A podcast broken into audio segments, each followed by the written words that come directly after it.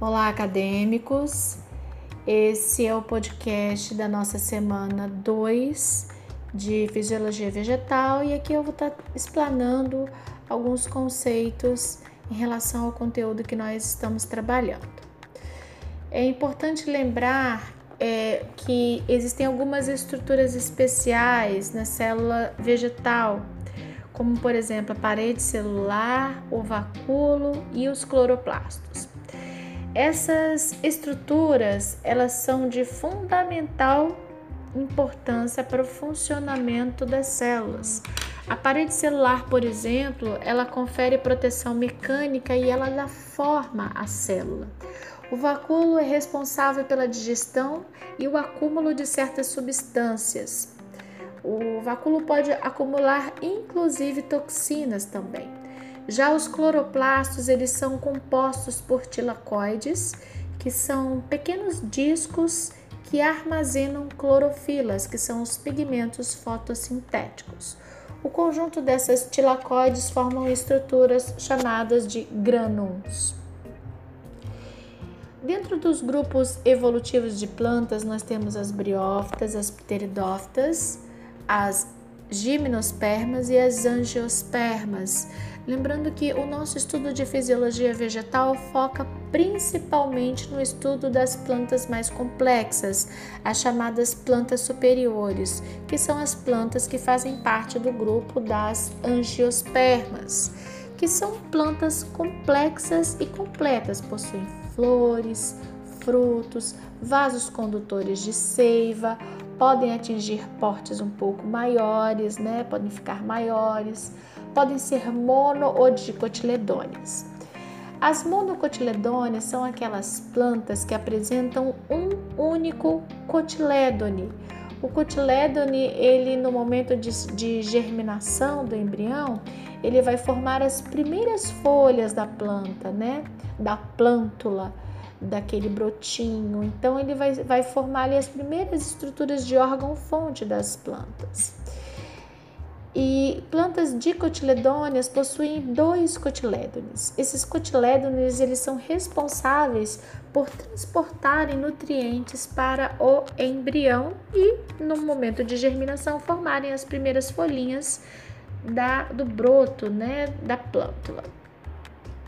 É interessante também falar sobre a mobilidade das plantas, né, sobre os nastismos, seja por toque mecânico, seja por ação do vento.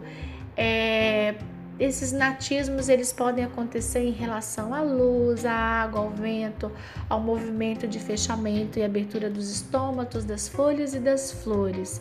A gente tem a planta dormideira, né, que é a mimosa pudica, que ao toque, você tocar na folhinha, ela já faz um movimento de, de reflexo de proteção fechando essas folhinhas. O processo de fotossíntese ele nos traz como principal produto os fotoassimilados, que são geralmente carboidratos como glicose, frutose e amido que serão utilizados para a obtenção de energia nas células vegetais. É, nós temos também os processos de sudação e gutação, que é quando a água expulsa, a, a água ela é expulsa via folha por orifícios chamados de hidatódios, isso por pressão positiva da raiz. Essa água vem ali do solo, passa pela raiz, é conduzida via planta postilema, chegando até a folha e o excesso é eliminado com pequenas gotículas. Lembrando que a sudação ou gutação não é orvalho, tá? Sudação ou gutação é um processo fisiológico e o orvalho é, na verdade, a condensação da água que está no estado de vapor na atmosfera em superfícies, como a superfície foliar, por exemplo. É, o transporte de substâncias pela planta pode acontecer no modo simplasto ou apoplasto. O simplasto é descendente, né? Então vai do órgão fonte, folha para as células da planta, conduzindo seiva elaborada ou com fotoassimilados. E o apoplasto tem o um movimento de subida ascendente das raízes, conduzido pelo xilema até as folhas.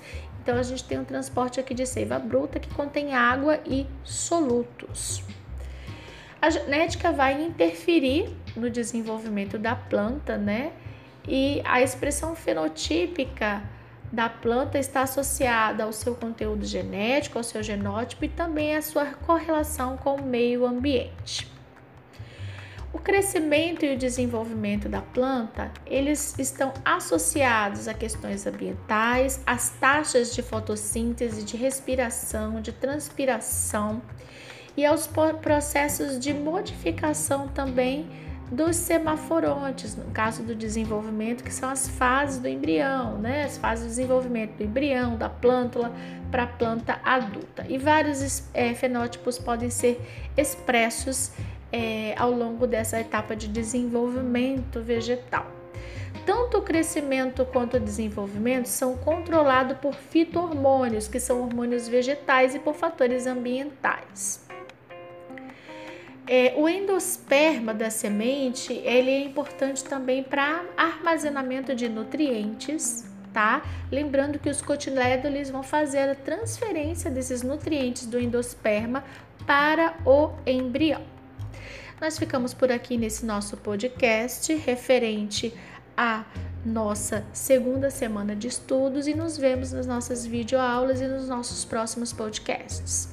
Bom estudo para vocês! thank you